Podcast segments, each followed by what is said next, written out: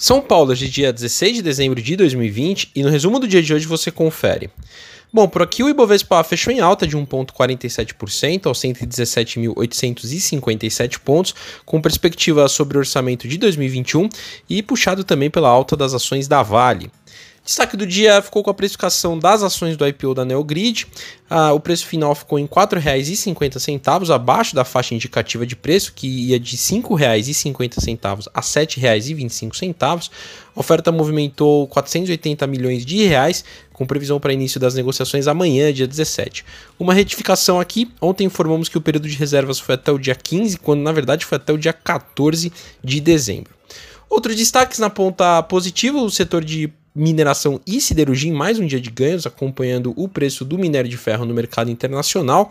A Vale com alta de 2,04%, R$ 86,22, e a CSN subiu 0,78% a R$ 28,37.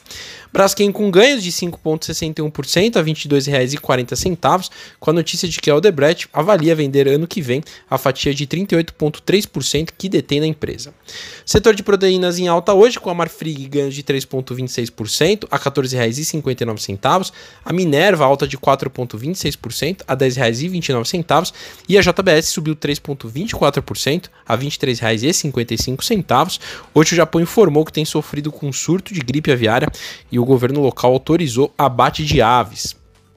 Na ponta negativa, papéis da Eletrobras em queda hoje, com realização de lucro por parte dos investidores. A ON, que é a LET3, perdas de 3,36% a R$ 37,40. E a PNB, que é a LET 11, caiu 2,83% a R$ 37,42. Lembrando que os papéis da empresa tiveram ganhos esse mês, com notícias sobre a possibilidade de privatização ano que vem. A LET 3, como um exemplo, teve ganhos de mais de 20% neste mês de dezembro. Indo para o exterior, as ações asiáticas fecharam mistas com estímulos fiscais nos Estados Unidos e avanço do Covid-19 no radar dos investidores.